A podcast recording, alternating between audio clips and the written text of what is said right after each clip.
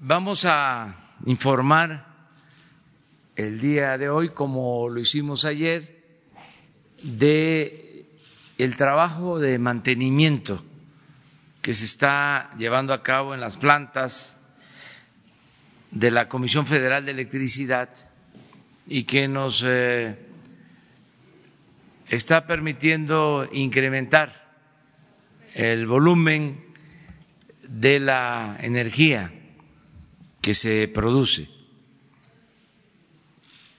Hay eh, cosas que no se saben y es importante informar. El día de ayer hablamos de cómo en el tiempo que llevamos se ha ido mejorando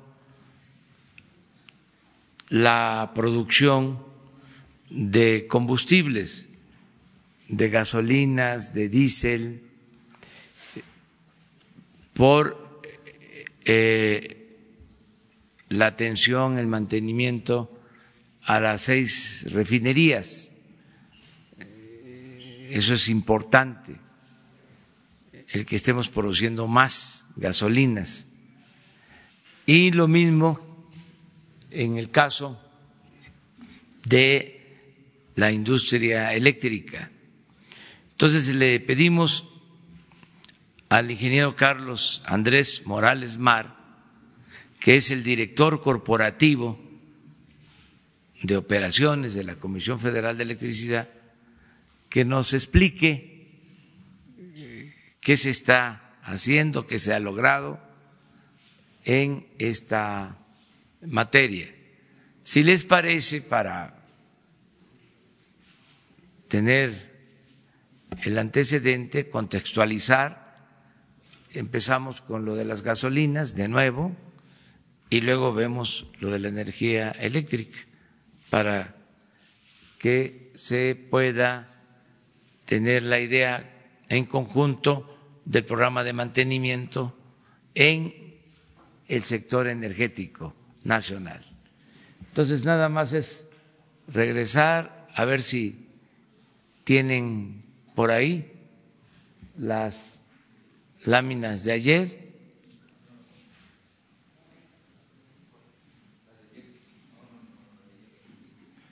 O empezamos con el ingeniero y, luego presentamos las de ayer. A ver,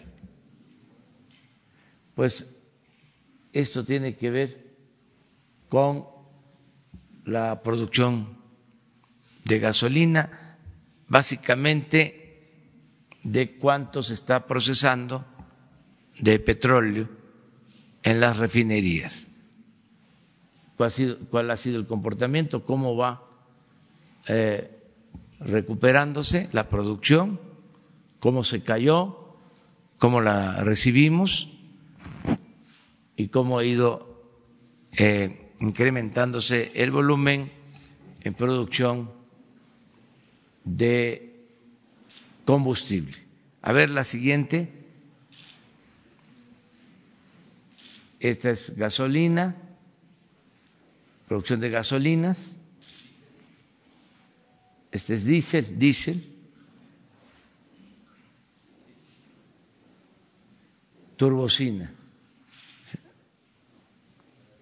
A ver, porque regresamos, vemos primero gasolina si tienen. Esa es gasolina. Ahora sí, diésel y turbocina, que es la que se ha mantenido igual. Bueno, esto es, no tenemos eh, refinerías nuevas, es el mantenimiento o es producto del mantenimiento de las eh, refinerías existentes que estaban abandonadas y que ahora se les está dando mantenimiento y están eh, operando a más capacidad. Bueno, lo mismo se está haciendo en el caso, repito, de la Comisión Federal de Electricidad. Le damos la palabra al ingeniero Morales Mar.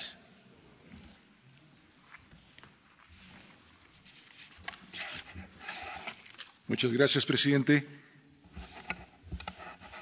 Vamos a presentarles lo que es eh, la generación que tiene Comisión Federal de Electricidad en su parque de generación. Cuenta con 42 mil megawatts instalados con todas las tecnologías. En la siguiente tabla podrán ustedes ver que tenemos hidroeléctricas, 60 centrales y 167 unidades generadoras. Y así todas las demás tecnologías hasta llegar a un total de 157 plantas y 469 unidades generadoras. Con este antecedente, nosotros queremos llegar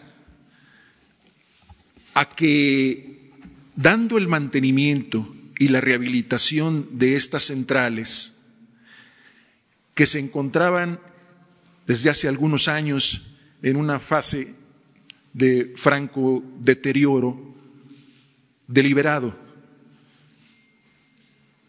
La recuperación de esa capacidad después del diagnóstico vimos que era posible. Entonces nos dimos a la tarea de poder llevar a cabo los mantenimientos y las rehabilitaciones a todo el parque de generación de Comisión Federal de Electricidad.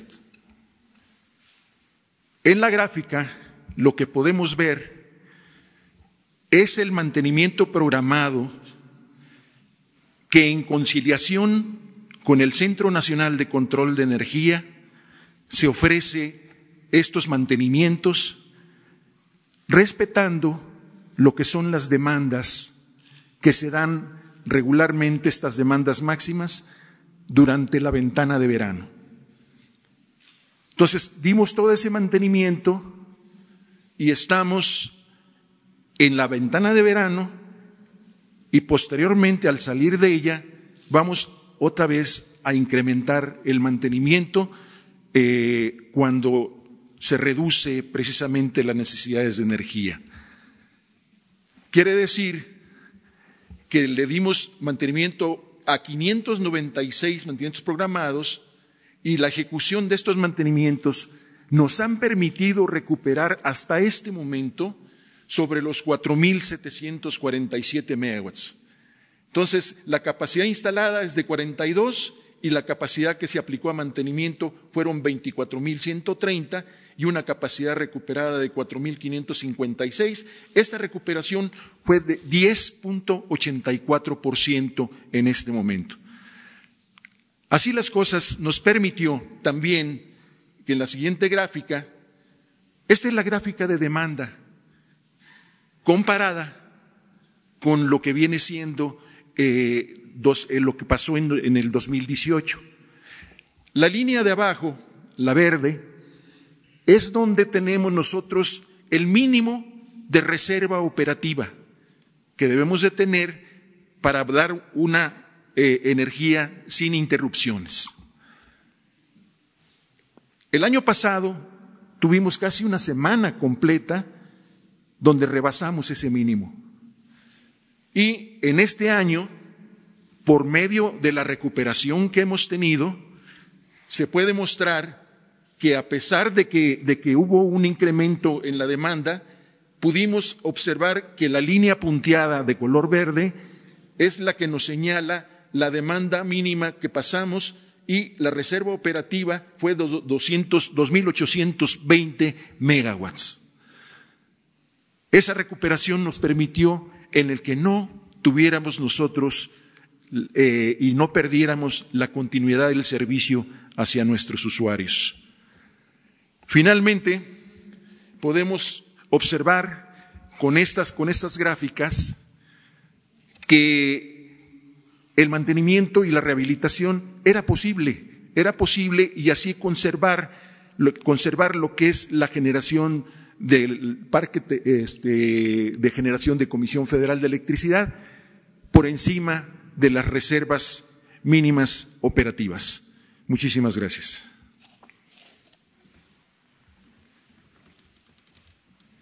Bueno, en esencia es de que se está dando este mantenimiento a las plantas y esto significa un ahorro. Es muy contrario este proceder a lo que se venía haciendo.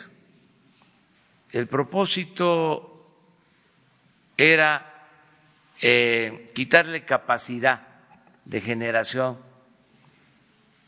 de energía eléctrica a la Comisión Federal de Electricidad.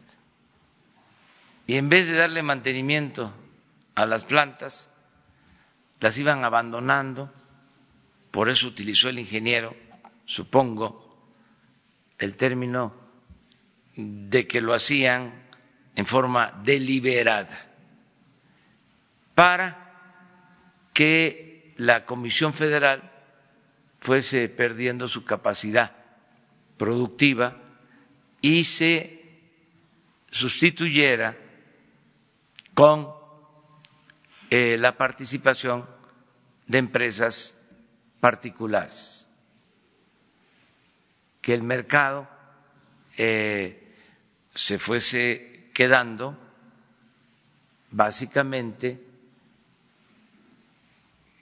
en manos de las empresas particulares. Ahora la política es fortalecer la Comisión Federal de Electricidad. Es eh, otra política. Y ya se inició. Hay actualmente una proporción porque se avanzó bastante en lo que se llama privatización o participación del sector privado en la industria eléctrica. Y desde el gobierno de Salinas de Gortari, se modificó una ley secundaria desde 1989 y se empezaron a dar concesiones a empresas particulares para generar energía, cosa que no sucedía eh, hasta eh, entonces. Era la Comisión Federal la que abastecía, la que distribuía la energía eléctrica. A partir de esa modificación a una ley secundaria, pues se continuó con las reformas y ahora el 46% de la energía que se consume en el país eh, la distribuyen, la venden empresas particulares. Y la Comisión Federal está eh, generando el 54%.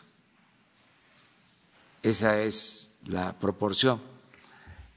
Nosotros vamos a mantener esa proporción hasta el final del gobierno, porque la tendencia era a que cada vez participara menos en el mercado la Comisión Federal de Electricidad. Si continuaba la tendencia, es decir, con la entrega de permisos a particulares, sin eh, apoyar a la Comisión Federal de Electricidad con recursos, con presupuesto, íbamos a terminar el sexenio con una proporción de 75-25. es decir, 25 sector privado, 75 sector privado y 25 sector público. Esto eh, lo analizamos y se consideró que no era conveniente porque tenemos el compromiso que vamos a cumplir de garantizar que no aumente el precio de la energía eléctrica. Y eh, está demostrado que todo este proceso de desplazamiento de la Comisión Federal de Electricidad llevó a que se aumentara constantemente el precio de la energía eléctrica. Entonces necesitamos garantizar a consumidores, incluso a las empresas, que no haya aumento en términos reales de la energía eléctrica.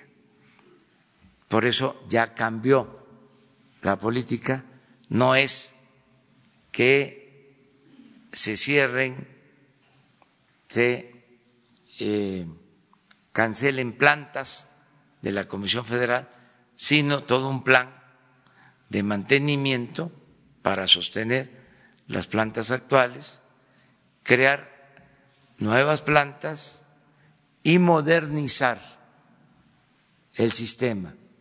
Por ejemplo, eh, el ingeniero a conocer que hay 60 hidroeléctricas en el país que se construyeron desde hace mucho tiempo. Es una infraestructura de primer orden Estamos hablando de grandes presas que se construyeron eh, básicamente en los gobiernos postrevolucionarios, Angostura, por ejemplo, Chicoacén, Malpaso, Peñita, en el río Grijalva, Temazcal, en el Papaloapan y otras presas, en caso de Michoacán, Infiernillo, en la época del presidente López Mateos. Entonces, esas hidroeléctricas, que en total son 60, pues eh, se hicieron hace 40, 50 años, si se modernizan, pueden generar más energía, porque ya ha avanzado la tecnología, hay turbinas modernas, entonces con la misma infraestructura, con la misma agua, se puede generar más energía. Todos son los planes que se tienen para que la Comisión Federal de Electricidad siga manteniendo hasta el final del sexenio el 54% de participación en el mercado.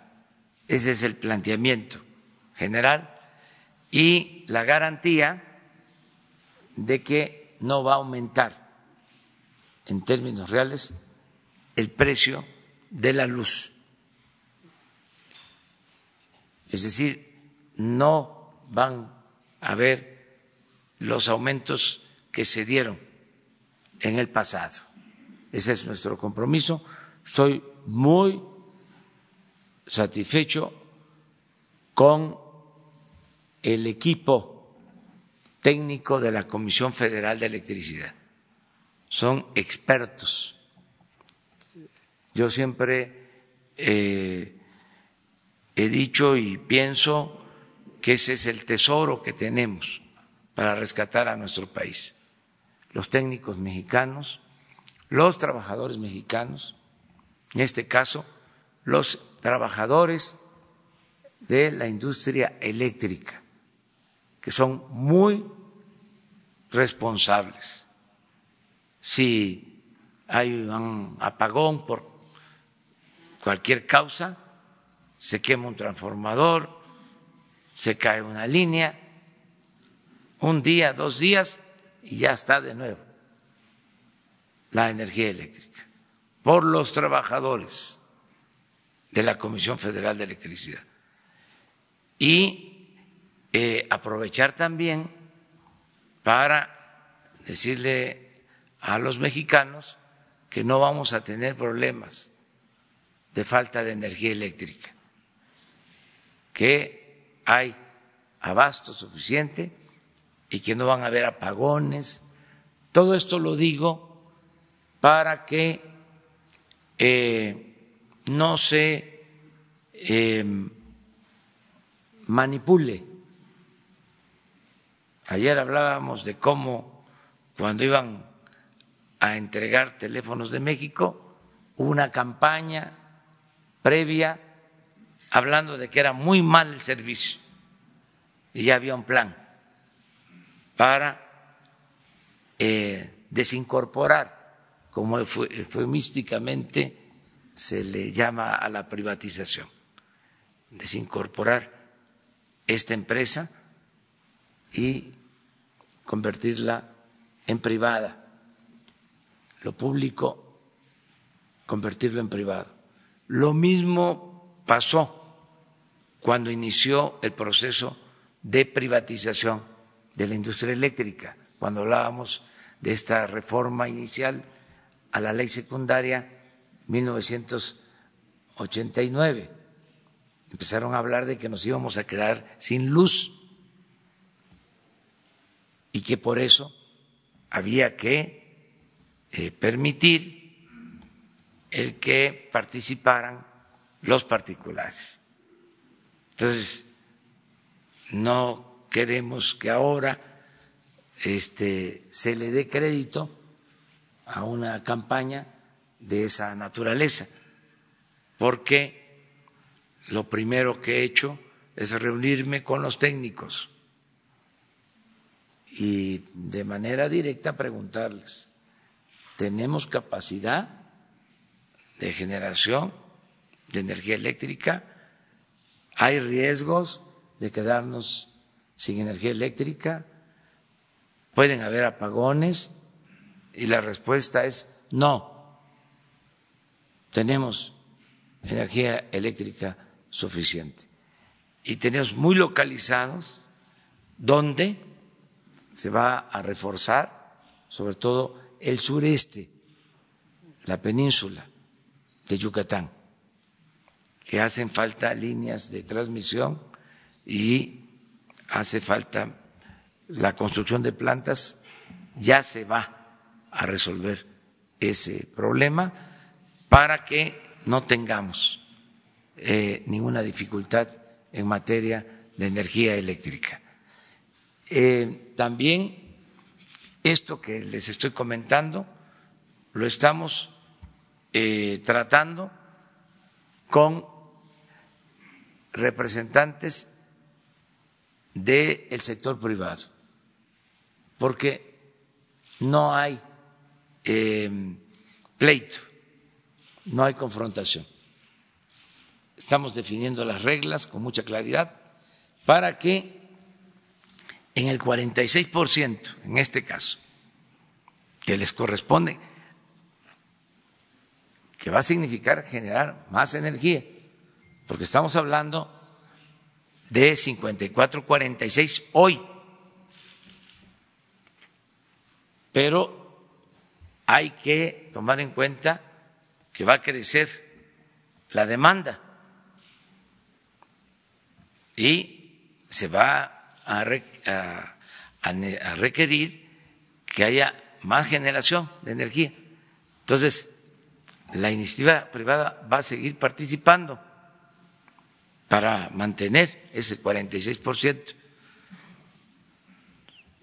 Y se está hablando acerca del interés nacional, donde queremos que se invierta a partir de la necesidad que tenemos de energía para usuarios,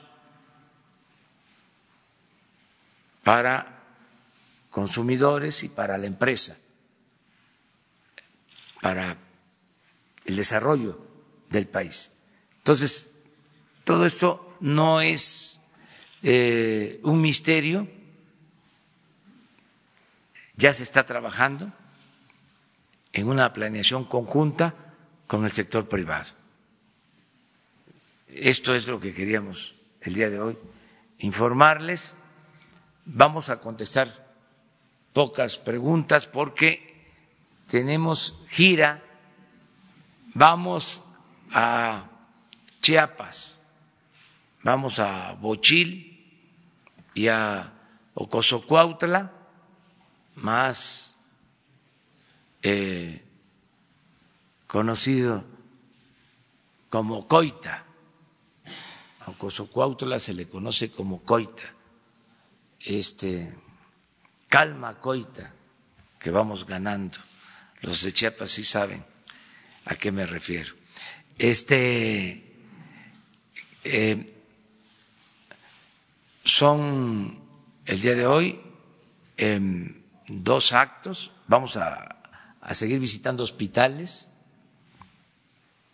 em, del seguro social, hospitales rurales en eh, Bochil y en Ocosocuautla. Mañana eh, Vamos a estar en Matías Romero, en el Istmo, en la mañana, y al mediodía vamos a Jaltipan, Veracruz. Dos visitas a dos hospitales. Y más tarde vamos a estar en Minatitlán. Eh, porque vamos a reunirnos con el presidente de Honduras.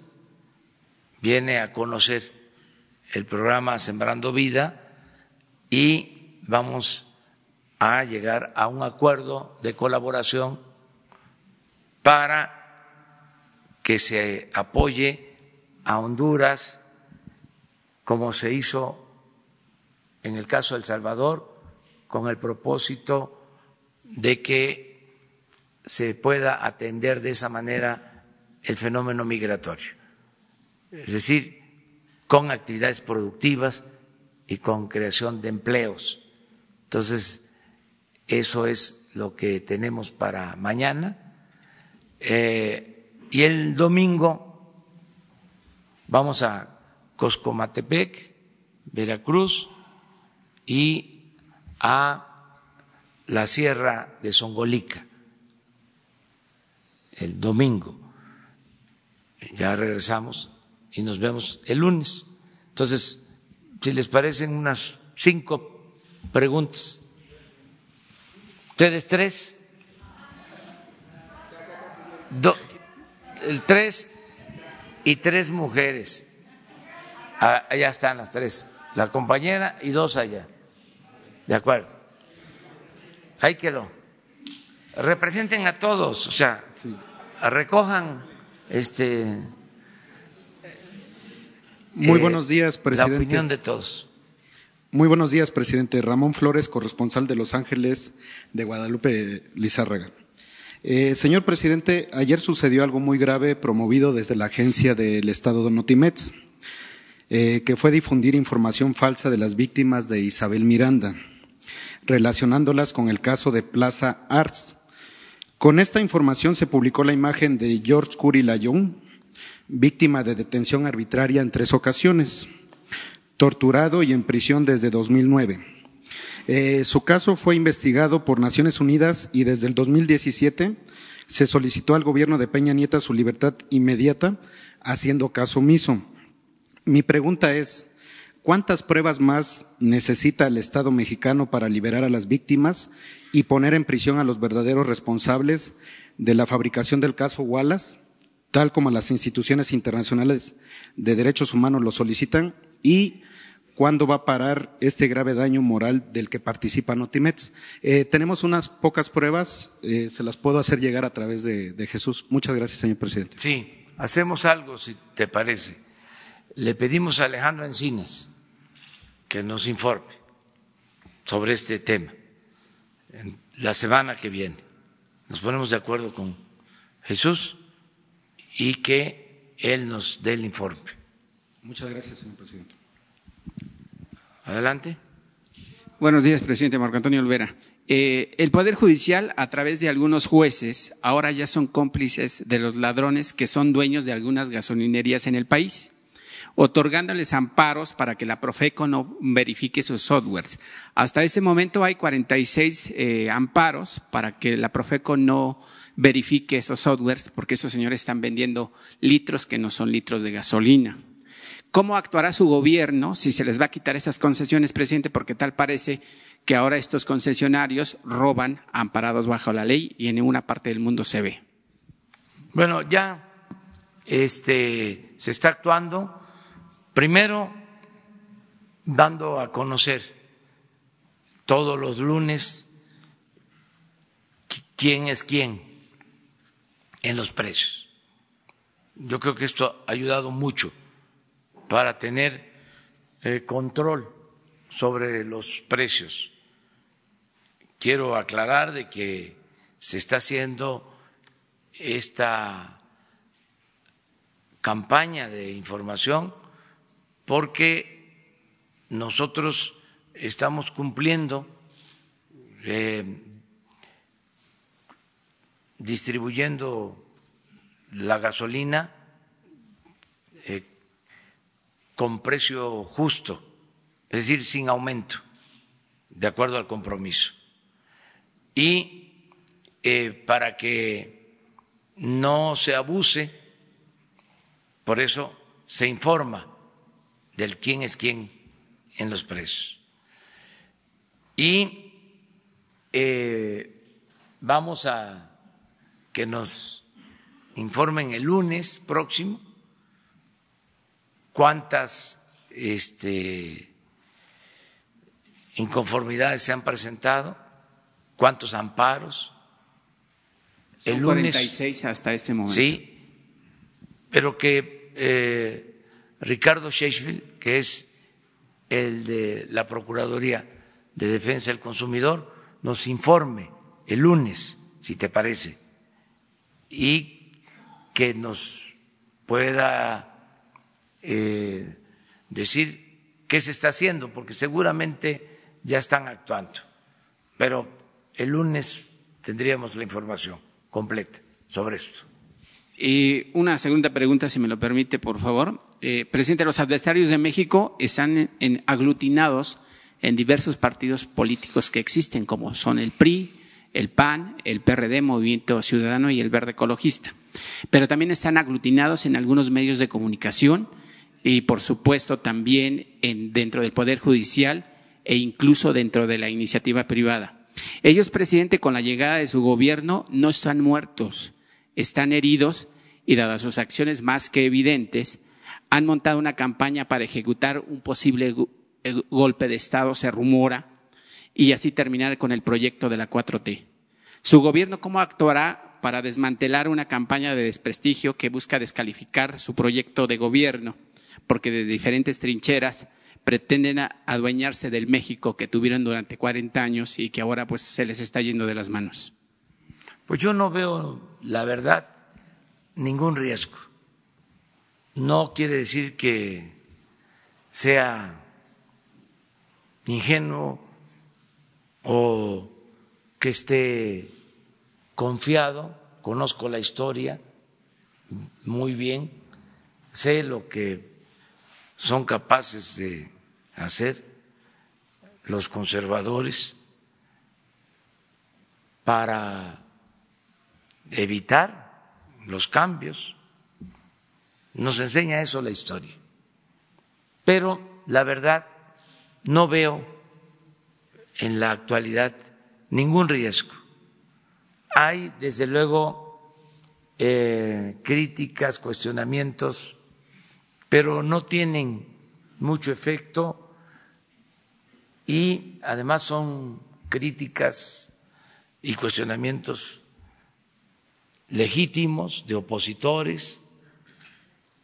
No han pasado las cosas a mayores, es decir, es normal que exista la oposición.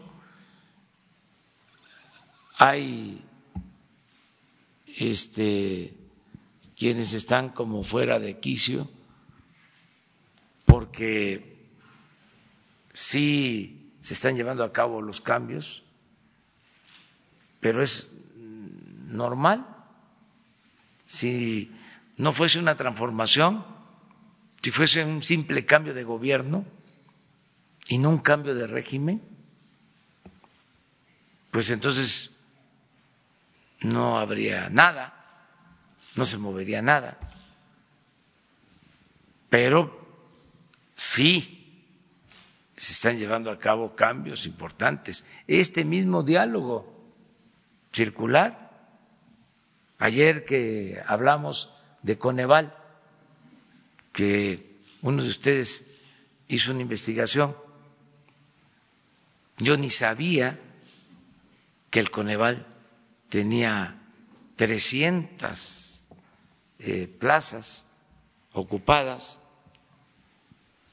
y que tenía una inversión de 600 millones.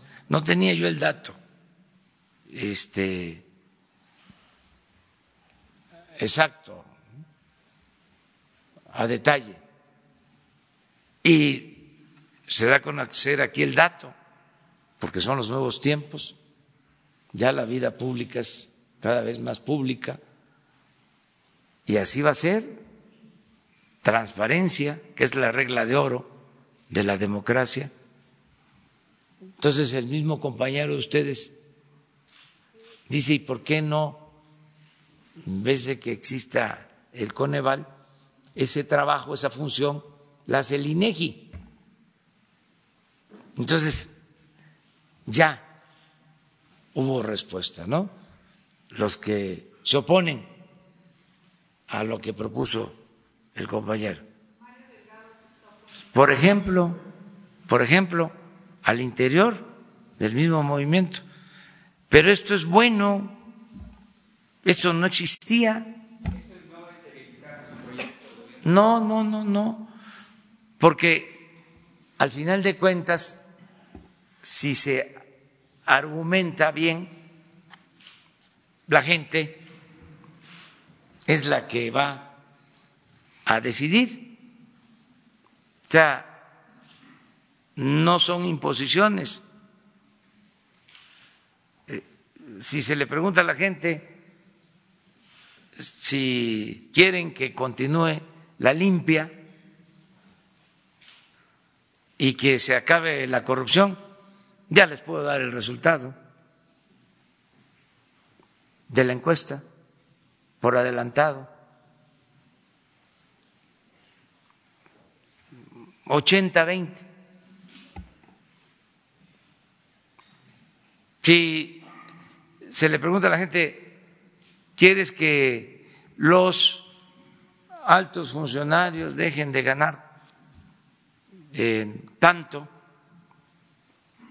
O si crees que estuvo bien que se bajara el sueldo de los altos funcionarios que ganaban hasta 700 mil pesos mensuales, pues ya conozco el resultado de la encuesta. Van a decir, de acuerdo, 80%. Entonces, eh, no tenemos ningún problema porque los ciudadanos están participando. Ese fue el cambio, el que ahora el pueblo cuenta, participa. Es que antes se pensaba que el pueblo no existía y que estos asuntos, la política era asunto de los políticos. Vamos a hacer política, ¿no? ¿Qué significaba? Eh, acuerdos cupulares desayunos entre políticos, comida entre políticos, restaura, este, cenas entre políticos. Habían hasta restaurantes famosos, exclusivos para los políticos. Y ahí se decidía la vida pública de México, políticos y medios. Ahora no. Ahora el ciudadano, eh, todos, hasta los más humildes, opinan, participan. Ese fue el cambio. Entonces, hay discrepancias, bienvenidas, qué bien que hay cuestionamientos, qué bien que hay críticas. Yo voy a dar a conocer este en dónde voy a vivir, también temporalmente porque no quiero dejar de vivir en mi casa, la casa de ustedes. Pero eh, por trabajo voy a, a vivir aquí en Palacio en un departamento y les voy a dar a conocer las dimensiones del departamento. Pero fíjense cómo han cambiado las cosas, las vueltas que da la vida.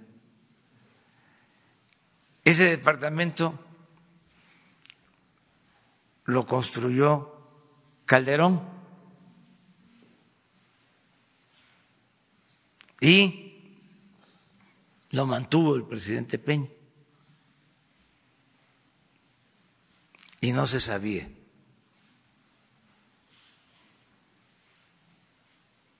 Nunca salió una nota de que se hizo ese departamento. Hasta ahora se va a dar a conocer que existe el departamento. Pero qué este dijeron nuestros adversarios en los medios del periódico Reforma iba yo a vivir en un palacio y en una nota dieron a conocer pues todos los salones del palacio, el salón eh, rosa, el salón de embajadores, el salón principal.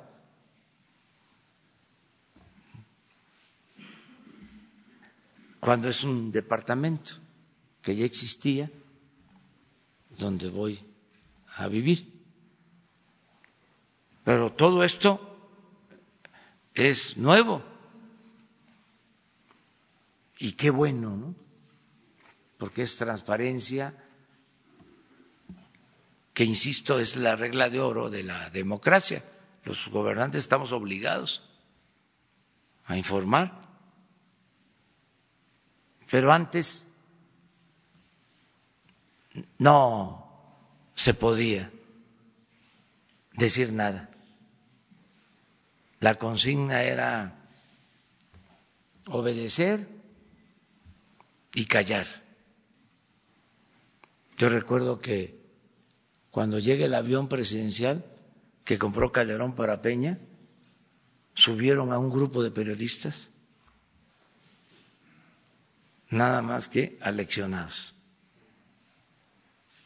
a que no dijeran nada. Y no salió nada. Hace poquito, bueno, hace relativamente poco. Ahora debemos de felicitarnos, porque es una sociedad viva. Hay cuestionamientos, hay debates, Y esto significa que estamos avanzando como país, que hay más desarrollo político y desde luego más desarrollo democrático. Entonces, por eso estas diferencias. Bueno, vamos, adelante. Gracias, señor presidente. Buen día, buen día, ingeniero. Presidente, bueno, aprovechando que ya tocó el tema de, del departamento que construyó Calderón, recuerdo que en el 2002 él quiso poner un spa en la Cámara de Diputados, en, en las oficinas del PAN. ¿Aquí no le puso spa a la casa o nos podría escribir un poco cómo fue? No, es la misma casa, los mismos espacios, no tiene eso, no lo tenía también, hay que aclarar. Son eh, tres recámaras, sala, comedor y cocina, eso es. Pero mandé a hacer el plano porque no había un plano no estaba este inventariado. Sea, se construyó y no se sabía. Yo les comento que de buena fe, yo no sabía tampoco que existía y en una de las reuniones que estuve con el presidente Peña, ya siendo presidente electo, me dice, venga, le quiero mostrar, como él sabía que yo tenía el propósito de vivir aquí, ya me llevó al departamento. Y ahí lo conocí. Ahí me enteré. Entonces, lo que voy a hacer es darles a conocer el espacio. No voy, pues, este, a grabar nada del, interior y la ubicación y eso, porque no hace falta. Nada más les voy a decir dónde está y sí voy a separar la parte histórica, porque eh, los salones a los que hace mención al reforma, pues esos se quedan como están, pues, o sea, es parte del patrimonio histórico cultural que se tiene que cuidar. No se usan, o sea, yo no los uso. Y se va a conservar. Y la atención eh, en presidencia se va a dar en el área que tenía el Estado Mayor Presidencial. Lo que ocupaba el Estado Mayor Presidencial es lo que va a utilizar presidencia y el resto, con excepción del despacho presidencial, que es lo único que se va a conservar en actividad, este, y eso para cuando se necesite, pero todo lo demás de los salones eh, queda como eh, museo, vamos a decir,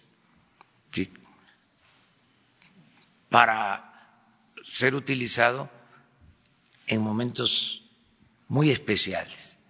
Por ejemplo, para recibir al cuerpo diplomático y el día de, del grito, que sí se utiliza eh, el salón principal y el balcón principal, nada más.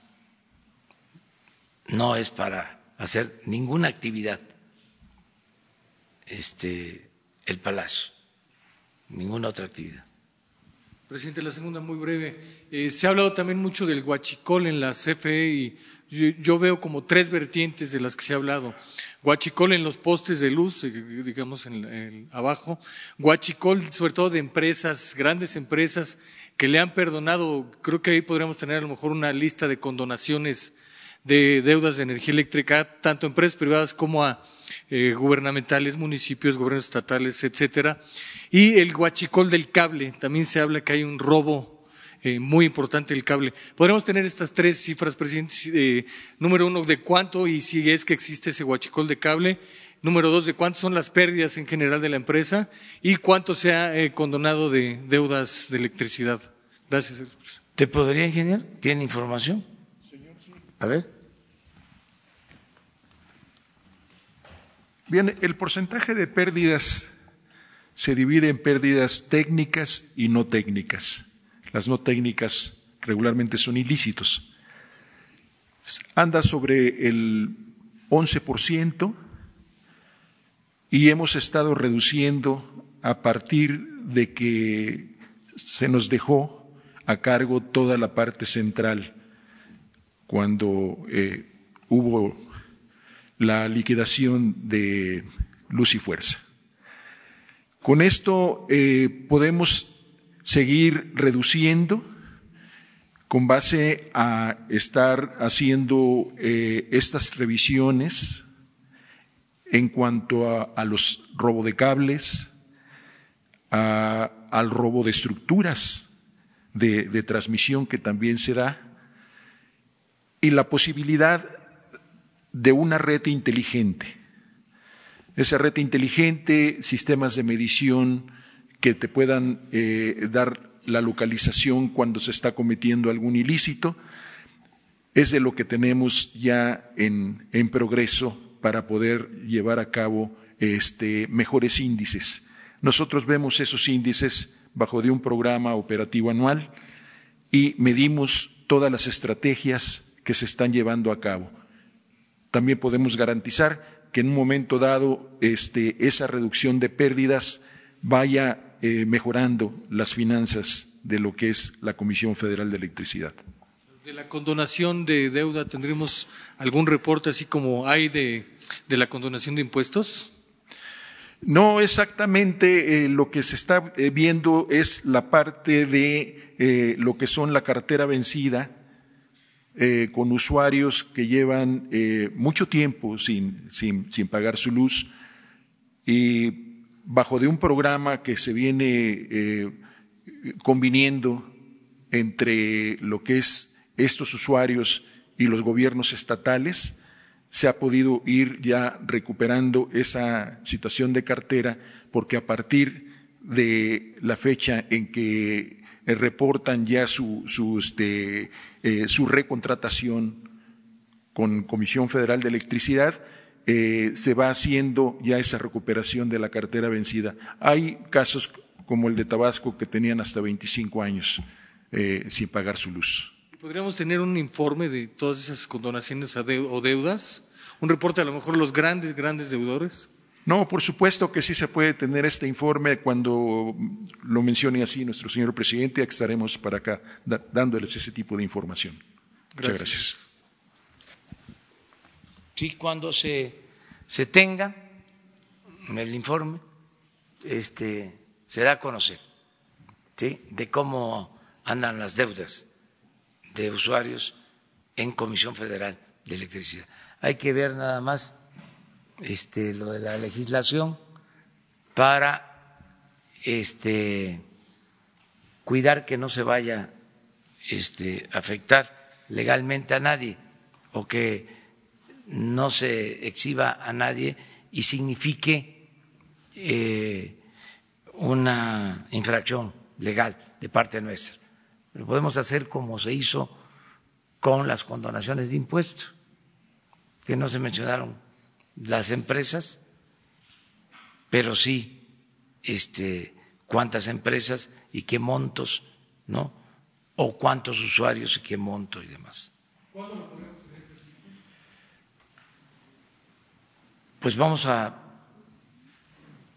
¿les parece una semana? De Sí, en una semana completa la información. Les pedimos a los técnicos. de la también ahí hay robo, ¿no? Robo. Sí, pero ese es otro eh, tipo de práctica, ¿no? Que también mm, eh, deberían de explicarnos eh, en esa ocasión. Lo que sucede, yo creo que te refieres a que las particulares utilizan la infraestructura de la Comisión Federal de Electricidad, sobre todo las líneas de transmisión, y este, no se paga o hay un subsidio, pues. Entonces, sobre eso también podríamos hablar. Muy bien. Se está viendo, pero queremos llegar eh, a acuerdos eh, con la iniciativa privada y es muy buena la relación. Este, no hay confrontación. Inclusive ayer me informaron de que van por buen camino las pláticas eh, acerca de los gasoductos que tienen que ver con la Comisión Federal de Electricidad. A ver, vamos. ¿Qué tal, presidente? Buenos días. ¿Nos podría compartir, por favor, la información que tiene en este momento acerca del suceso en el que fueron asesinados dos personas de origen eh, de Israel? Eh, ayer se dijo que la Procuraduría Capitalina, primero que no se iba a dar el, caso a la Fiscalía General, pero también se señaló que esto es parte de, una mafia y de una, eh, una situación en la que podría haber otros tipos de delitos como lavado de dinero o venta de armas. ¿Qué reporte tiene esta mañana usted de este caso, si nos pudiera compartir? Esa sería la primera pregunta. Sí, tengo información. Este, que en efecto eh, las personas que perdieron la vida tenían antecedentes de participar en actos em, ilícitos, de acuerdo a los reportes, que incluso em, presentaron de la Embajada de Israel en México. Entonces, eh, la Fiscalía General está llevando a cabo la investigación, pero no fue un asunto pasional, como se dijo inicialmente, es algo que tiene que ver con la delincuencia. Hasta ahí lo dejo. ¿Lo va a traer el caso la Fiscalía? La Fiscalía está este, viendo este asunto. Toda la información la tiene ya eh, el gobierno de la ciudad, que han estado actuando, pero es muy probable que la Fiscalía General eh, se haga cargo del asunto. En torno a mafias o presencia de delincuentes de origen como israelíes, más allá de estos dos que, que fallecieron en, este ataque de armas legal, eh, en, en este gabinete de seguridad, en estas reuniones, ¿ustedes tienen, han identificado algo más allá de... Nosotros tenemos información de todo lo que pasa en el país, pero pues hay cosas que no podemos decir. sí sabemos lo que sucede y en este caso tenemos toda la información. No quiero yo este, adelantar este, nada. Em, se está haciendo la investigación, em, los antecedentes de las personas que perdieron la vida. Eh, la señora que fue detenida, todo eh, lo que tiene que ver con este asunto. Sí es algo relacionado con el llamado crimen organizado. y ya ustedes este, van a tener la información completa. O inclusive también eh, en estos casos la información eh, fluye con más rapidez y es más apegada a la realidad, es más veraz en los medios. Lo que se está diciendo en los medios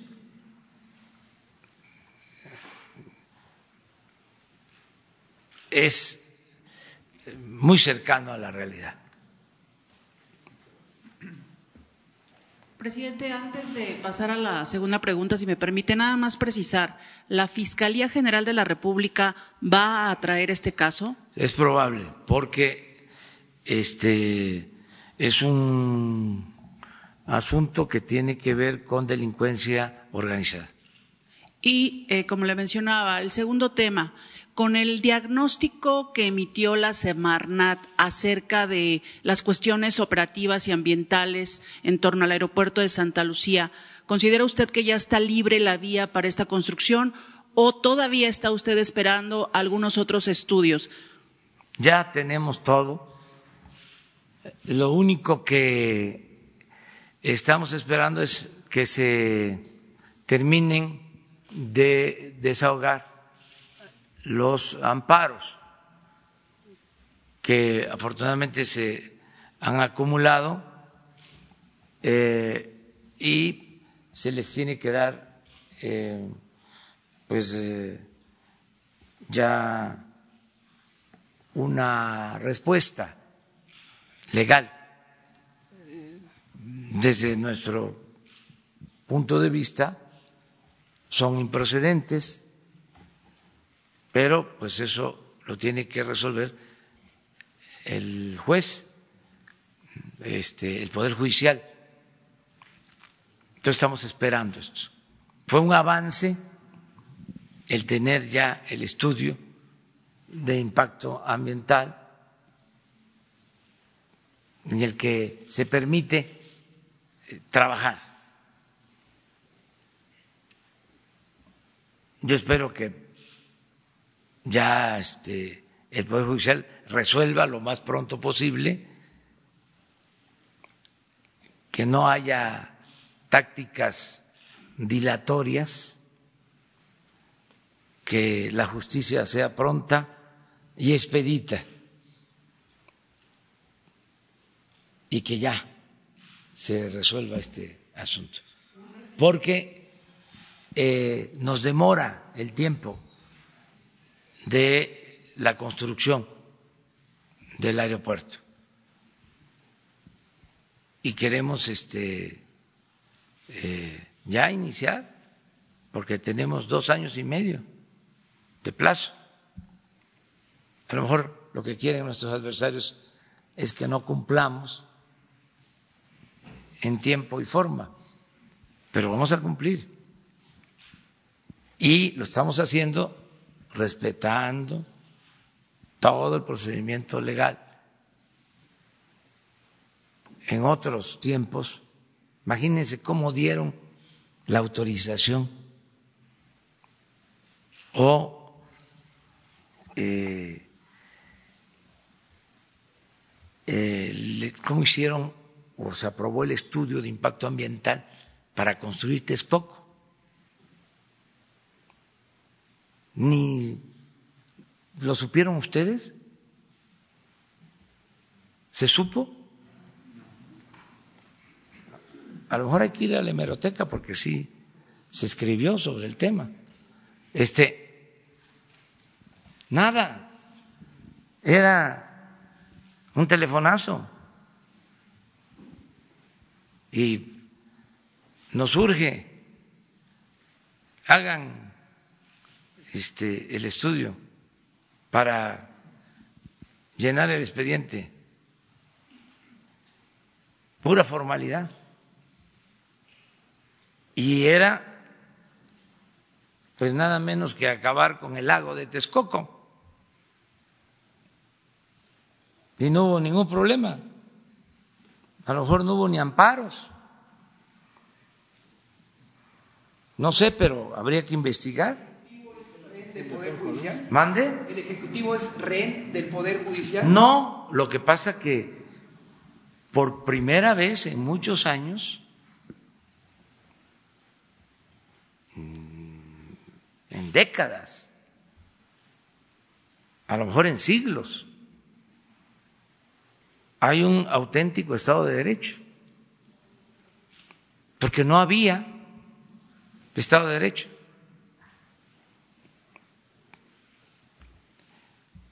El poder de los poderes era el Ejecutivo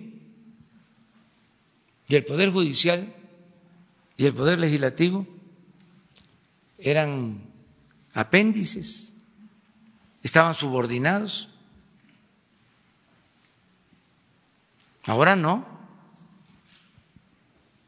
ahora hay independencia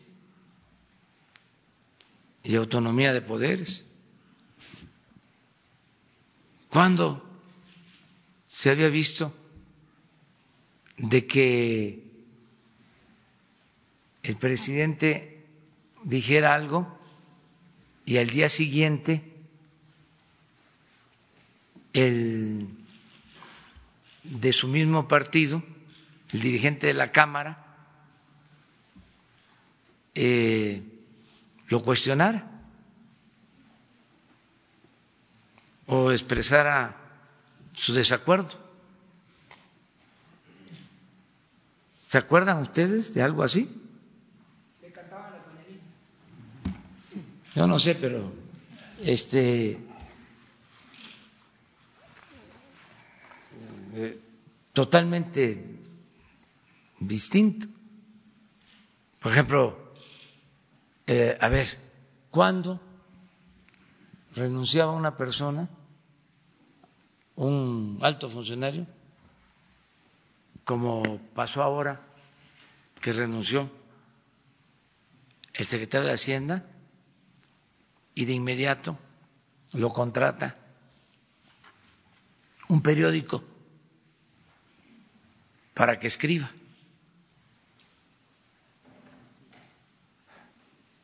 Yo no recuerdo ningún caso así. ¿O hay? En los últimos tiempos, a ver, ¿eh? Gutiérrez Barrios a Carlos Salinas, pero no escribió Gutiérrez Barrios en periódicos. No, no, no, no, no. Es que es interesante. O sea, renuncia un secretario y lo contrata un periódico para que no está mal, ¿eh? O sea, no estoy en contra de eso. Pero así era antes. Hay que buscar, porque a lo mejor sí se dio algún caso. Entonces, ¿por qué menciono todo esto? Porque me siento muy orgulloso. O sea, es un timbre de orgullo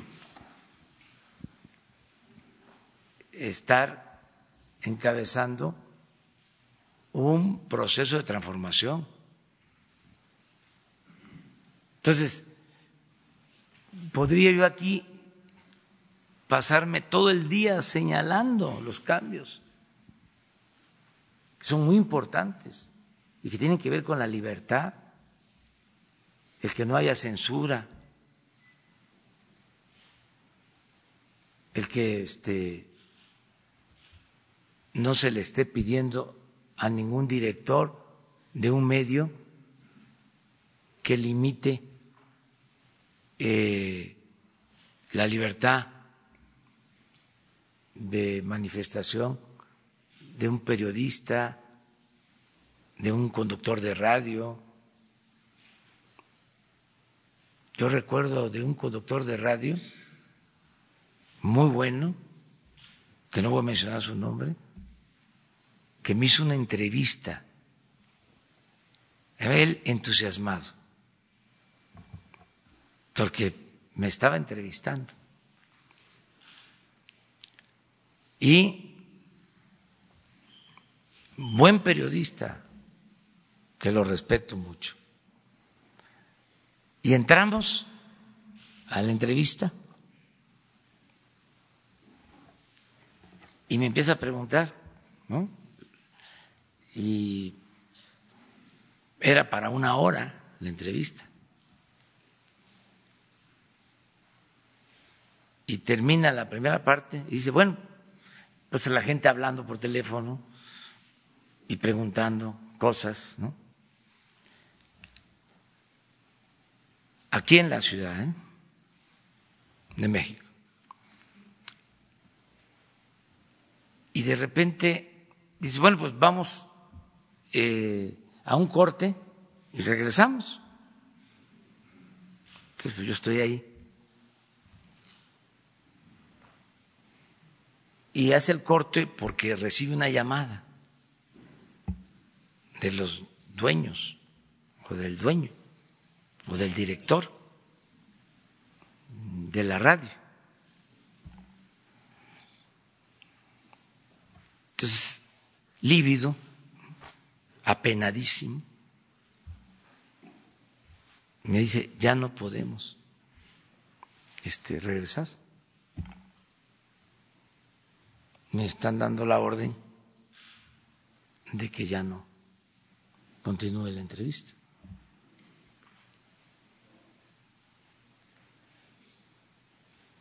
Le digo, ni te preocupes, lo abracé.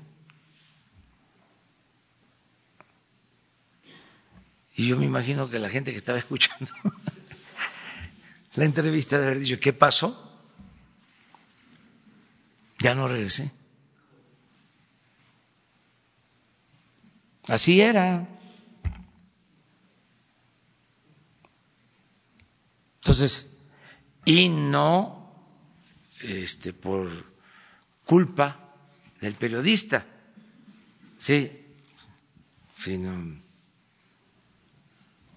los machuchones. Que mi, mi pregunta, la primera pregunta sería, ¿qué va a pasar con el sistema de interconexión de la CFE a la península de Baja California? Había, hubo una licitación, se interrumpió y hay algunos pronósticos de problema de abasto en, en las épocas de verano y sobre todo además se ha pensado en construir una desaladora que requeriría también una gran cantidad de energía eléctrica. No sé, esa sería mi primera pregunta, perdón. Y mi segunda pregunta, si nos podría decir cuántos metros cuadrados tiene el departamento que construyó Calderón en el que va a vivir.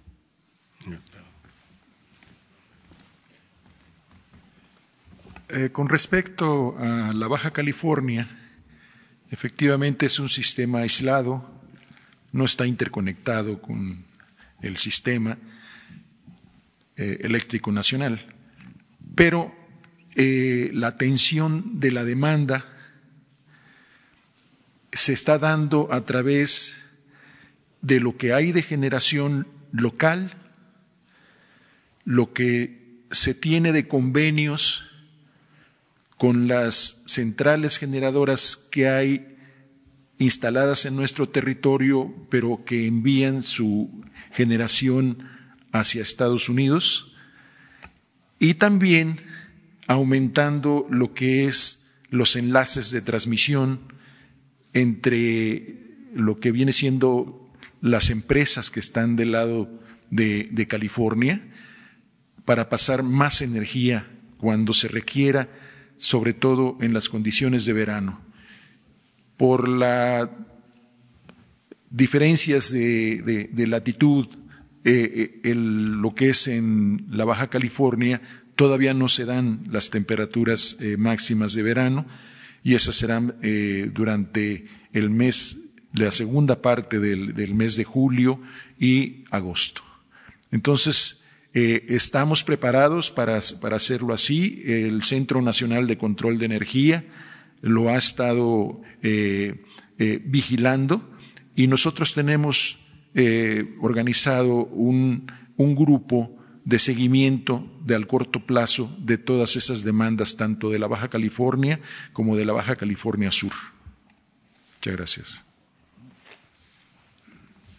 El, el tema este todo lo que es el abasto de energía es Baja California y el sureste, donde estamos dando atención especial para resolver que no haya eh, desabasto, que no falte la energía. Acerca de lo del cuántos metros cuadrados tiene el departamento, lo vamos a dar a conocer la semana próxima, porque mandamos a hacer la medición, no existía. O sea, eh, no se había hecho el levantamiento de cuántos metros cuadrados. O sea, no aparece en, el plano del palacio. O sea, y estamos haciendo la, la medición. Entonces, yo creo que la semana próxima se da a conocer ya todo, cómo va a quedar.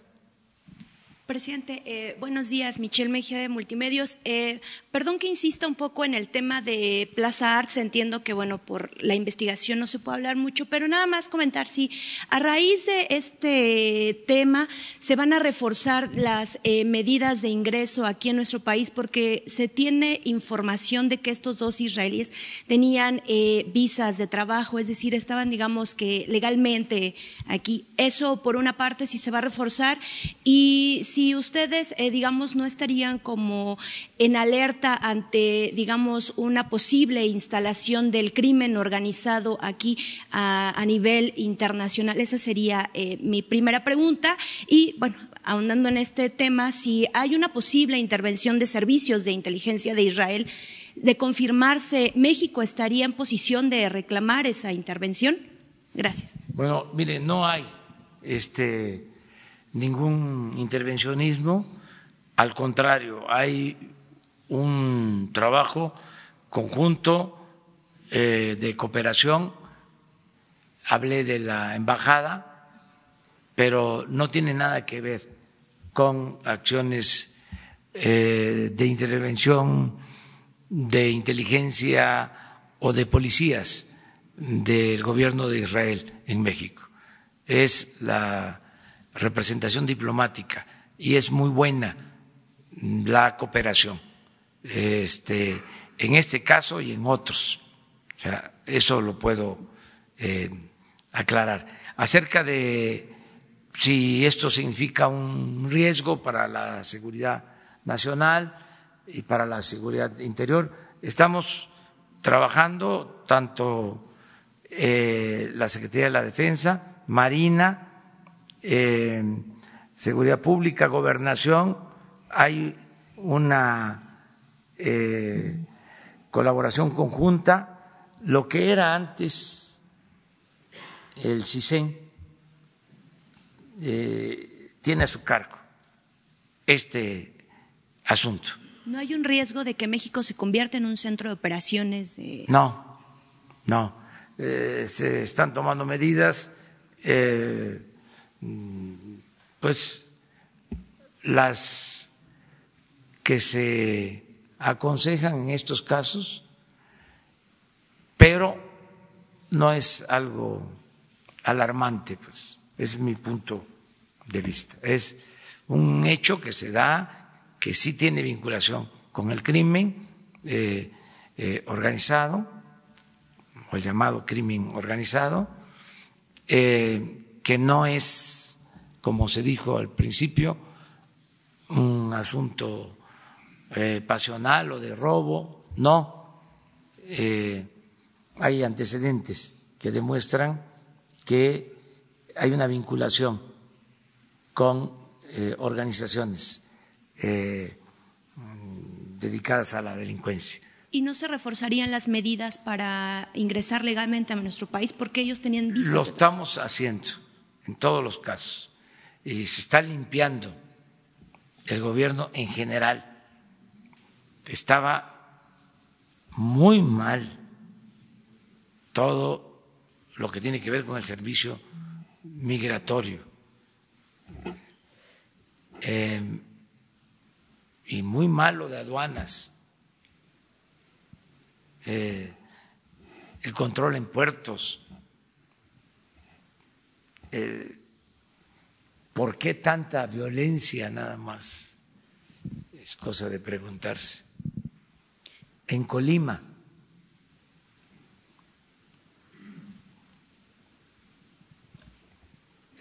un estado que era muy tranquilo, mucho, mucho, muy tranquilo. Bueno, pues creció mucho la actividad en el puerto de Manzanillo. Entonces, todo esto se está limpiando. Eh, estamos metiendo en aduana gente honorable, honesta, lo mismo en migración, eh, el tráfico de personas, pues eh, se daba porque lo menos no se cumplía cabalmente con la responsabilidad de los encargados de evitar estos ilícitos, lo menos. Lo más grave es que existía complicidad. Entonces, estamos limpiando, imagínense, en unos pocos días, en semanas, este, ya se descubre toda una empresa dedicada al transporte en trailers de migrantes. Una empresa. Eh, que operaba trasladando migrantes, 150 migrantes en una caja de trailers, de un camión, pero no solo una unidad, sino cinco o seis unidades de una sola empresa. Entonces, todo eso se está este, atendiendo y no solo es el que se trata de un ilícito, sino la protección de las vidas de las personas, que es la preocupación mayor. Entonces estamos limpiando el gobierno en su conjunto, eh, de arriba hacia abajo.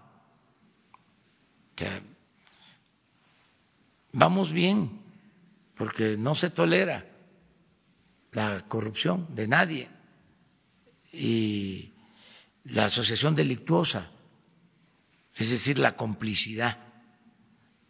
Vamos eh, pintando bien la raya, la frontera entre delincuencia y autoridad. Si no hay esa frontera, no se avanza. Entonces, eh, eso es lo que puedo comentarte. Presidente, y en una segunda pregunta, es, esta semana se, se, dio a conocer que se presentaron eh, denuncias en contra del líder petrolero eh, Romero de Champs y eh, horas después un juez eh, pues le otorga una suspensión eh, para evitar una orden de aprehensión y después también se dio a conocer en esta semana que también este una orden de aprehensión contra la mamá de Emilio Lozoya y también una suspensión para evitar una orden de aprehensión. ¿De qué serviría entonces estar presentando tantas denuncias eh, para, digamos, castigar en este caso actos de corrupción, como usted lo ha mencionado, ¿no? A lo largo de todos estos meses, si al final entonces un juez eh, va a detener el proceso y entonces no se va a poder cerrar este círculo, ¿no? bueno, hay que este, también eh, aclarar de que Pueden haber suspensiones provisionales, pero eso no significa de que eh, va a haber impunidad. Son juicios, son procedimientos que hay que acatarlos. Tenemos que ser respetuosos de la legalidad y del derecho de amparo. O sea, eh, pero eh, sin quedarnos callados, porque también antes se podía dar un amparo, ¿no? otorgar un amparo, y nadie lo sabía. Ahora no. Ahora, bueno, ustedes lo están planteando. Y aquí vamos a estarle dando seguimiento a todos estos asuntos. Entonces, el Poder Judicial tiene independencia, pero no es una isla. ¿Considera que están actuando bien estos jueces?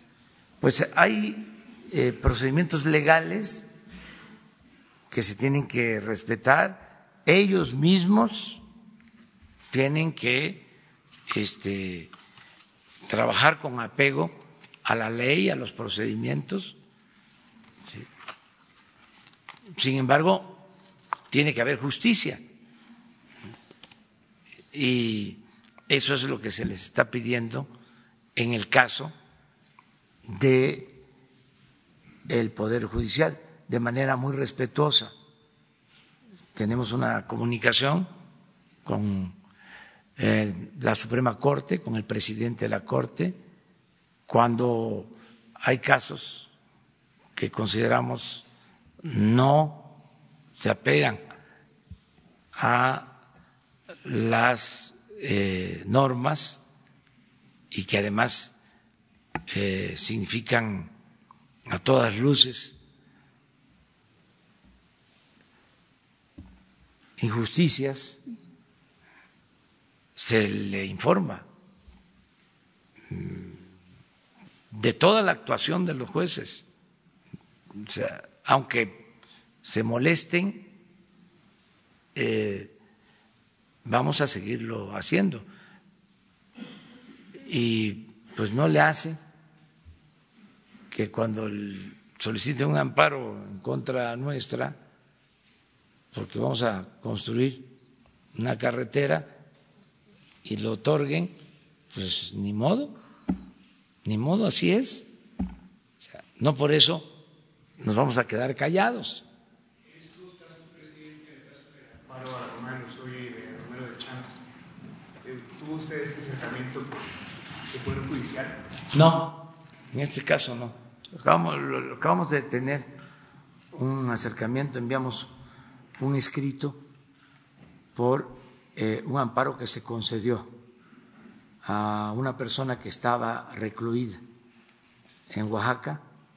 y la trasladaron a Jalisco y no había justificación legal. Ese tema de algo que se ventiló mucho en medios últimamente. Este, consideramos que no era conveniente, que no era correcto, porque la persona había cometido ilícitos en Guadalajara, en Jalisco, y se les regresó a Jalisco por un amparo, por una orden judicial. Entonces, ahí respetuosamente eh, expresamos nuestra inconformidad, y, pero en estos casos no. Es la Procuraduría, bueno, la Fiscalía está haciendo lo propio. O sea, es un juicio, ¿no? Eh, no hay nada definitivo que se va a continuar. Pero miren, yo no me preocupo porque va a estar muy difícil que por corrupción, por influyentismo, se deje de castigar a un delincuente. Va a ser muy difícil para los jueces, para las autoridades, Fueron justos. Ya hay un ambiente distinto. Ya no se soporta el que haya injusticias. Y además no vamos a tolerar ninguna injusticia, ningún acto eh, ilegal.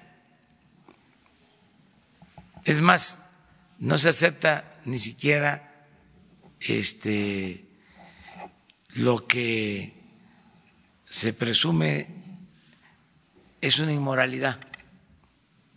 Esto que pasa a veces de que es legal, pero no es moral.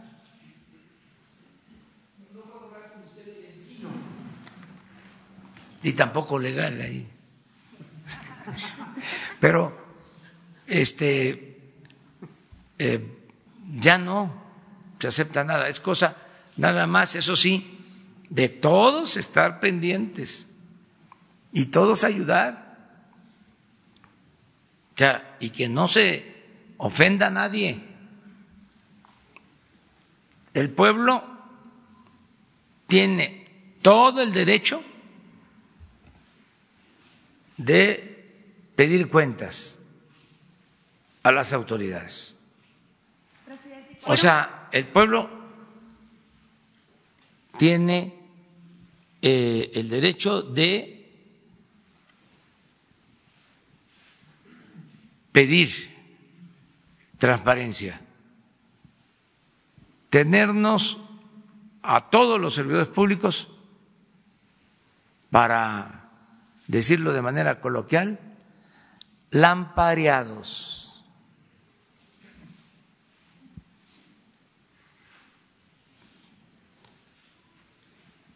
Que haya escrutinio público de la actuación de todos los servidores públicos. Ya se acabó aquello de que no se podía tocar al intocable. Presidente, pero fueron justos porque pareciera que entonces los jueces no están a favor de la justicia en nuestro país, ¿no? Es que es una primera instancia, vamos a decir. Y puede ser que se hayan equivocado o incluso de que hayan actuado mal, pero el juicio continúa y se puede ventilar y llegar hasta la Suprema Corte de Justicia. A todas las eh, instancias se puede recurrir. lo importante es ya no hay un ambiente de protección de apotentados, se acaba el influyentismo. Y yo creo que ha quedado demostrado, ¿eh? de que ya no hay eh, influyentismo de nadie.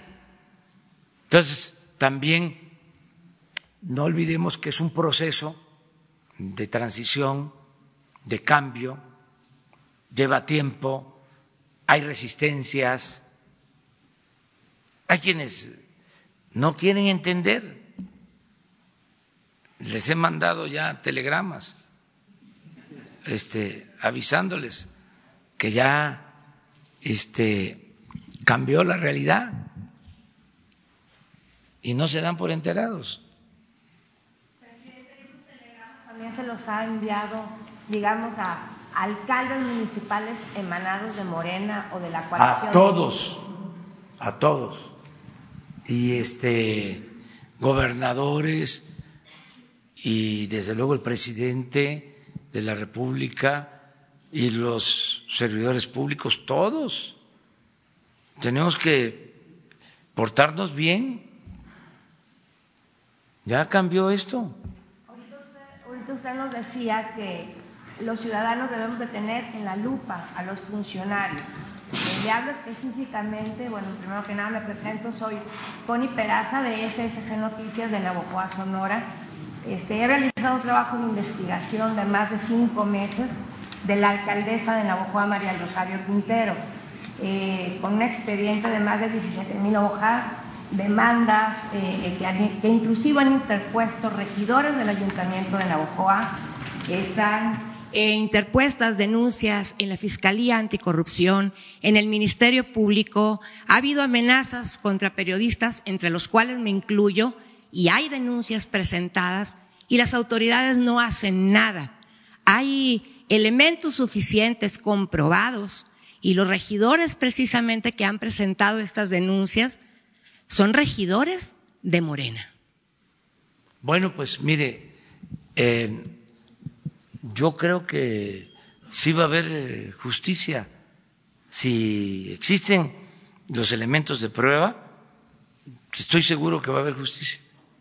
Y le voy a decir por qué, entre otras cosas.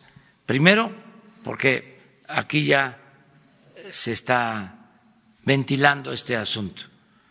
Y segundo, porque le tengo confianza a la fiscal anticorrupción que sería bueno que este, le solicitaras una audiencia. Ya la he solicitado. Ya solicité la audiencia y de hecho le voy a dejar aquí con las personas. No, pero hay que irla a ver.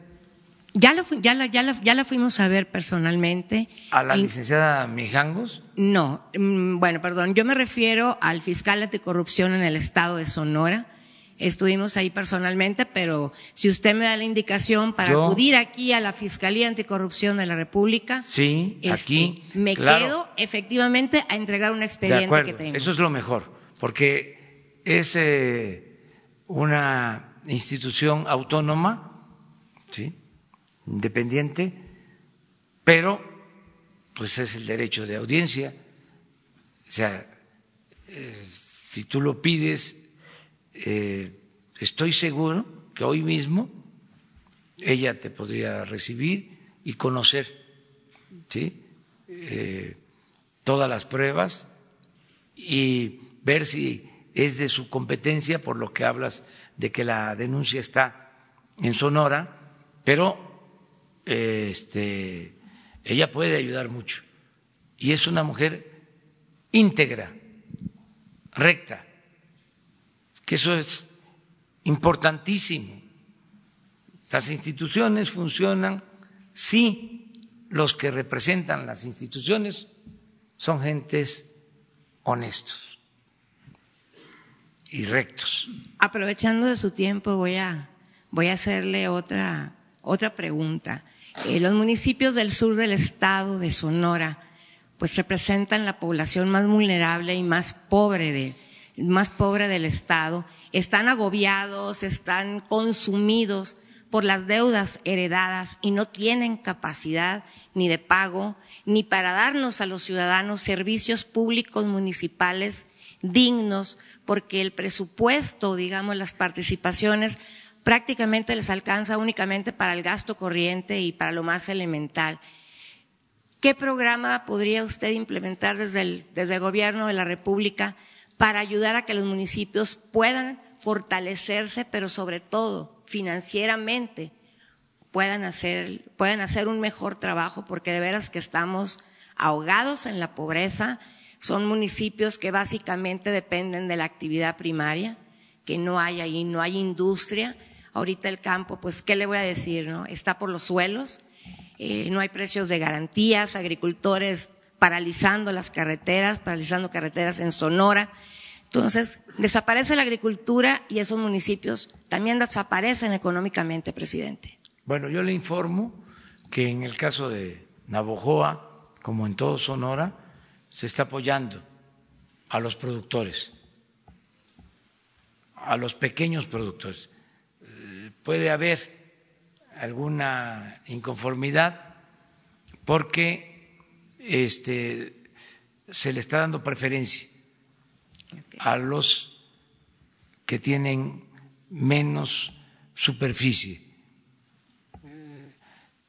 ejidatarios y pequeños propietarios. Porque antes el subsidio, el apoyo, este, se canalizaba nada más a los de arriba. Entonces, eso está cambiando, pero sí están recibiendo el apoyo los pequeños productores. Y en el caso de precio de garantía, lo mismo. Ya se fijó que para el caso del maíz se va a pagar un precio de garantía de 5.600 pesos por tonelada. El año pasado pagaron tres mil, tres mil quinientos. Ahora cinco mil seiscientos. Pero la preferencia en la compra de este maíz es para los pequeños productores. Empezamos así, porque esto significa una inversión de miles de millones de pesos para apoyo al campo. Cuando tengamos más presupuesto, entonces no va a ser de 20 hectáreas para abajo, puede ser de 30, de 40 hectáreas hacia abajo, incluir a más productores con estos apoyos. Lo mismo en todo lo que son los programas sociales. Yo le puedo decir que en Navojoa, todos los adultos mayores, todos, ya están recibiendo o están a, punto de recibir, ya deben de estar cobrando el 90% Verídico. de todos los adultos mayores tienen ya su pensión del doble, es decir, 2.550 pesos, todos, casi, permíteme. Este, las personas con discapacidad, niñas, niños de Navojoa, lo mismo. Ya están llegando las becas. Entonces, hay un programa. Entiendo que lo que tú planteas, también, por ejemplo, allá en el sur de Sonora, este, la presa Pilares, en Álamo. El municipio de Álamo. Sí, había eh, quedado inconclusa. No pues tenía. no, si se volaron el dinero. No tenía presupuesto. Autorizamos, aprovecho para decirlo, que se continuara la obra y se destinaron recursos para eso. Le voy a decir otra cosa para Navojoa. Entiendo que lo que me plantea es que las participaciones federales que llegan a los estados y que se tienen que entregar a los municipios son muy limitadas y que hacen falta que los municipios tengan más presupuesto. Ese es su planteamiento. Ese es mi planteamiento. Sí, bueno. Porque están ahogados en deudas. Eso eh, tiene que ver con la forma en que se transfieren los fondos. La federación, de acuerdo a un convenio de coordinación fiscal, recauda el impuesto sobre la renta, el IVA, se hace toda la recaudación, no recaudan los estados, los municipios, pues solo lo que tiene que ver con el predial, con el agua, pero los impuestos desde los años 80 los recauda la federación. Y hay por ley un sistema de devolución de esos impuestos a las entidades federativas. Son las llamadas participaciones federales. Entonces, a cada estado se le transfieren recursos de la tesorería de la federación, se les entrega lo que les corresponde. En este año, por ejemplo, esas participaciones federales crecieron en 5% en términos reales a los estados. Se entregan puntualmente a los estados no hay atraso entonces en, en, el envío de las participaciones por parte del gobierno federal. No, en absoluto. Al contrario, hay estados en que les hemos adelantado las participaciones. No es el caso de Sonora. No tengo la información, pero no creo que sea el caso de Sonora. Pero sí hay otros estados en que su situación económica, financiera, no es eh, buena y para que no se pare el gobierno hemos hecho esto, de adelantar parte de las participaciones que por ley les corresponden. Bueno, esas participaciones tienen que llegar también a los municipios, un porcentaje de esas participaciones. Entonces hay que ver si están llegando esas participaciones. En general llegan. El problema es que no alcanzan ante las demandas, necesidades, y se deben de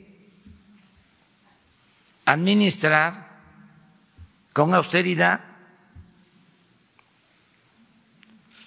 y con honestidad, porque no es nada más de tener el presupuesto, es cómo se aplica.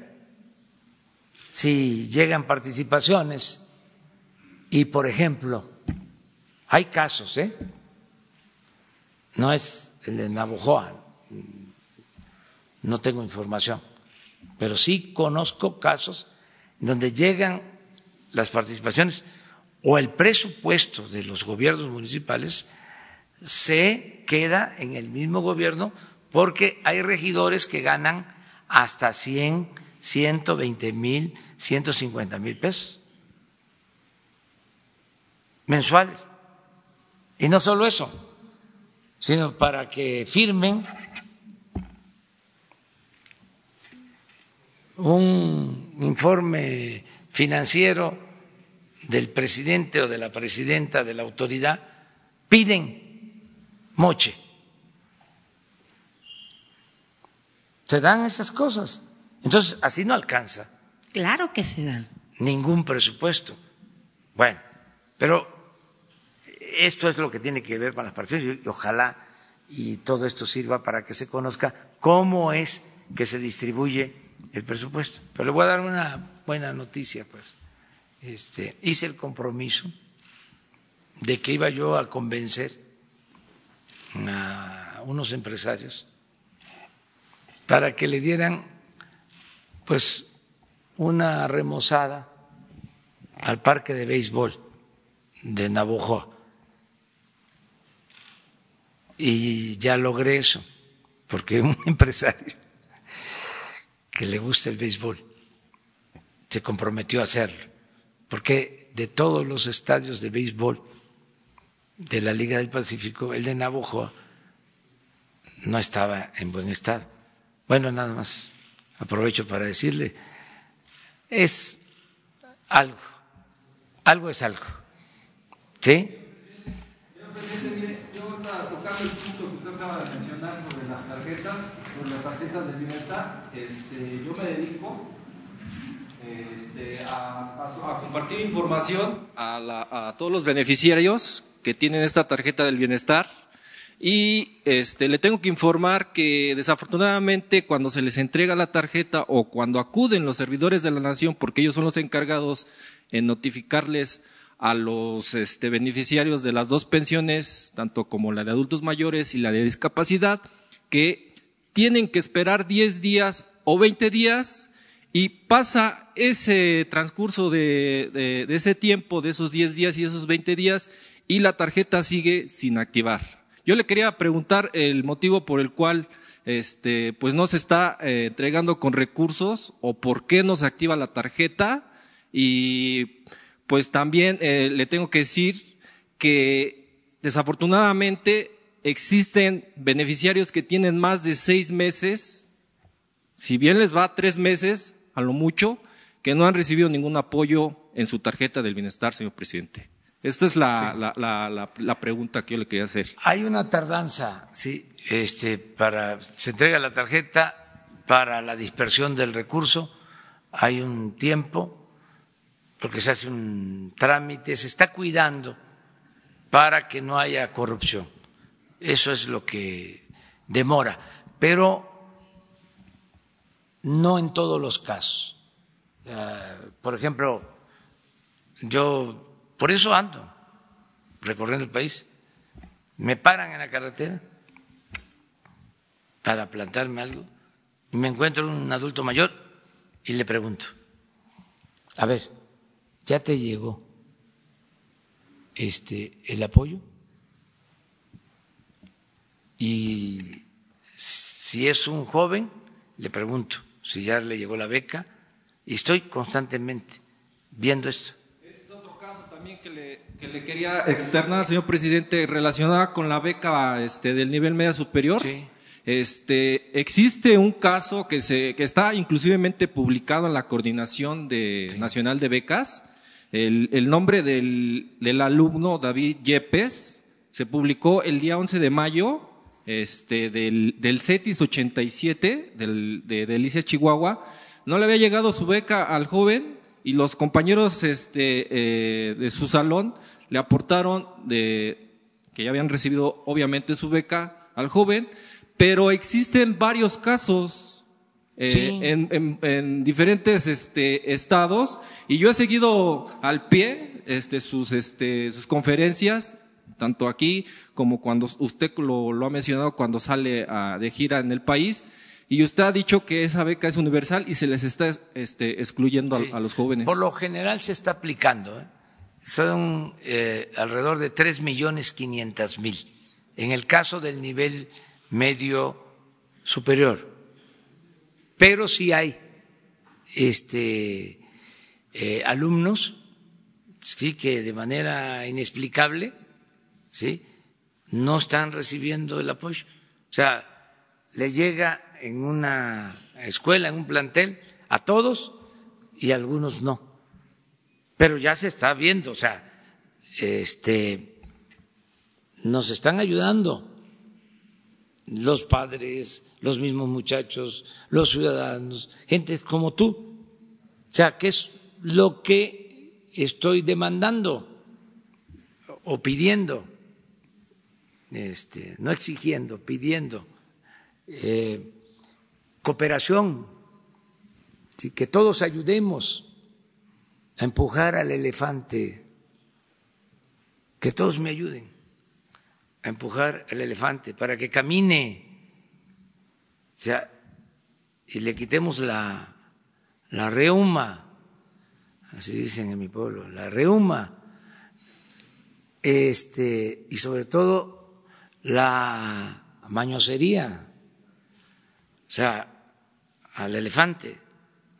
Entonces, esto que hacen es, y lo que hacemos, para que se acabe la corrupción, se termine eh, el engaño, eh, la simulación. Imagínense lo que hacían antes. Usaban el nombre de las gentes y no les llegaban los apoyos. O llegaban con moche, con piquete de ojo. Entonces, eso no, pendientes y vamos pronto, porque ayer tuve una reunión precisamente con todos los integrantes del Gabinete de Bienestar y ya estamos por terminar los censos y los vamos a subir eh, a una página, todos los censos. Estamos hablando de alrededor de 18 millones de beneficiarios. Y ahí todos vamos a estar vigilando que la niña, el niño con discapacidad esté recibiendo su apoyo y que podamos hacer este evaluaciones supervisar, ir ¿sí? al lugar más apartado. A ver, aparece de que se están entregando una pensión. ¿Es cierto? ¿Estás recibiendo?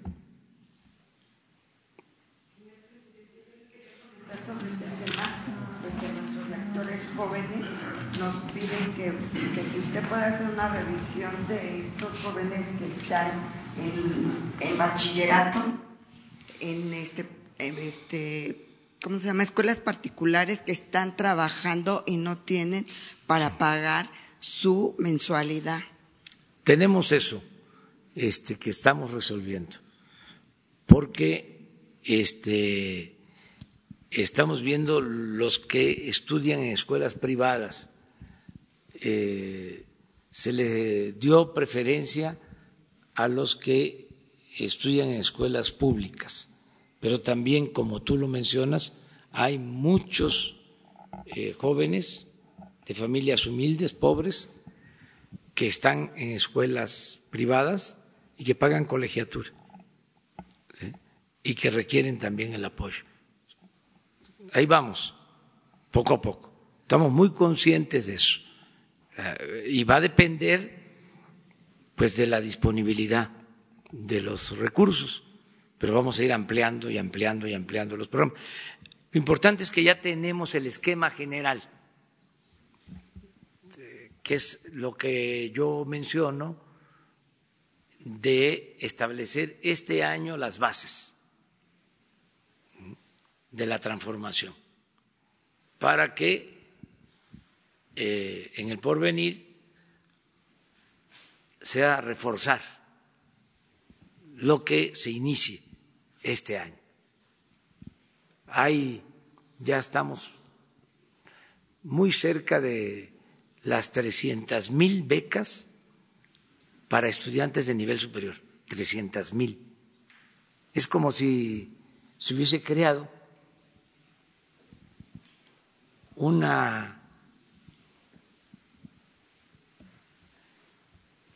escuela superior como la UNAM, me refiero en cuanto al número de estudiantes, porque la UNAM tiene como 300 mil estudiantes. Bueno, 300 mil jóvenes pobres de nivel superior están recibiendo una beca de 2.400 pesos mensuales.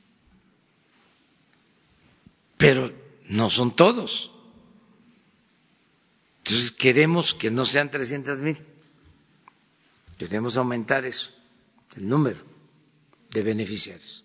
¿Cuándo se daría el, informe, señor presidente? Porque yo tengo el último informe que lo entregaron el día 28 de mayo aquí en una conferencia mañanera con la Sí, el, en el último informe son como 285 mil ya entregadas, de las 300. Bueno, el último informe más cercano fue el día primero de julio.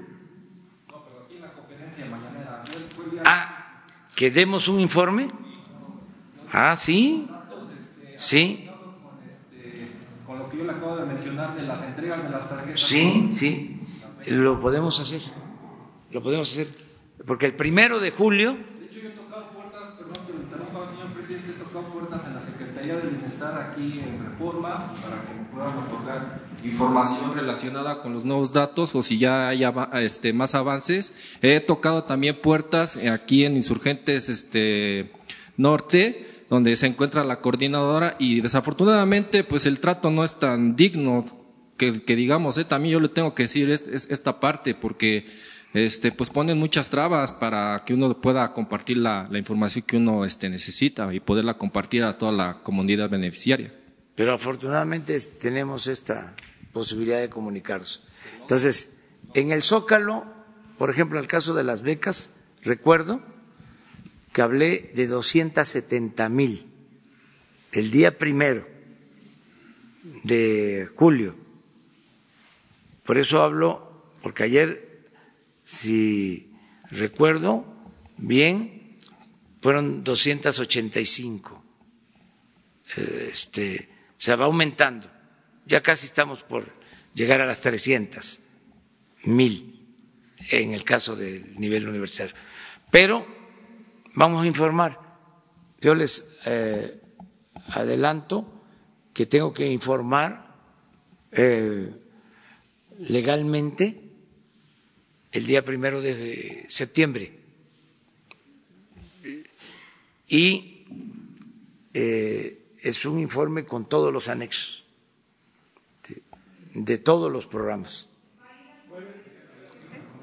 No vamos a hacerlo como lo establece la, la ley, se entrega el informe y vamos a invitar luego aquí, como hicimos el primer informe, al patio, a los que quieran asistir y con ustedes para difundirlo, para darlo a conocer. Muy bien, muchas gracias.